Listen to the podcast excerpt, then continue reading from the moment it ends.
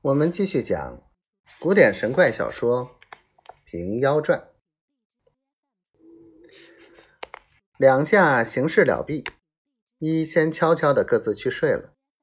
这道士分明做了一场眼梦，自己也不信有这事儿。那时倒放下了心肠，一觉睡去。看看天晓，众人都起身了。道士看看推道，也只管笑。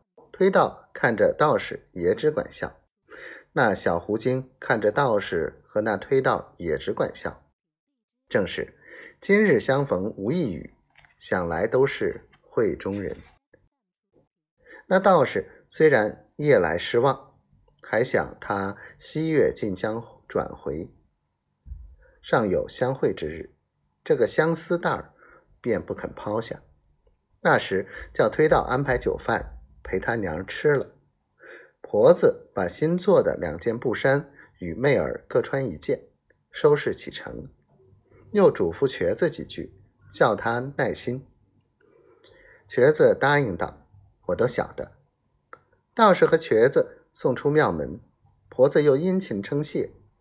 道士道：“干娘转来，势必到我庙里来看看小哥，孩儿明日便寄信。”到那敬真庵姑娘那里去，倘或发心修行时节，无如那里清净。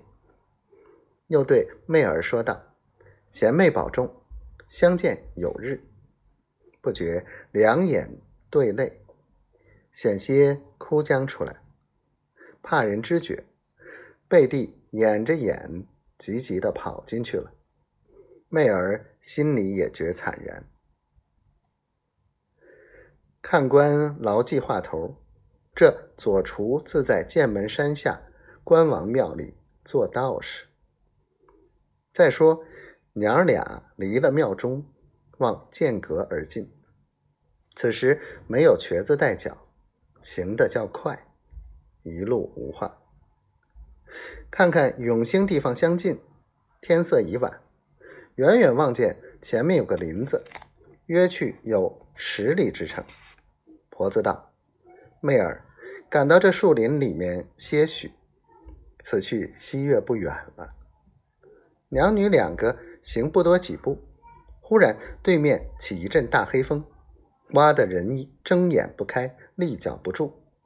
那风好狠，正是无影无形，寒透骨，忽来忽去，冷亲肤。若非地府魔王叫。定是山中怪鬼乎？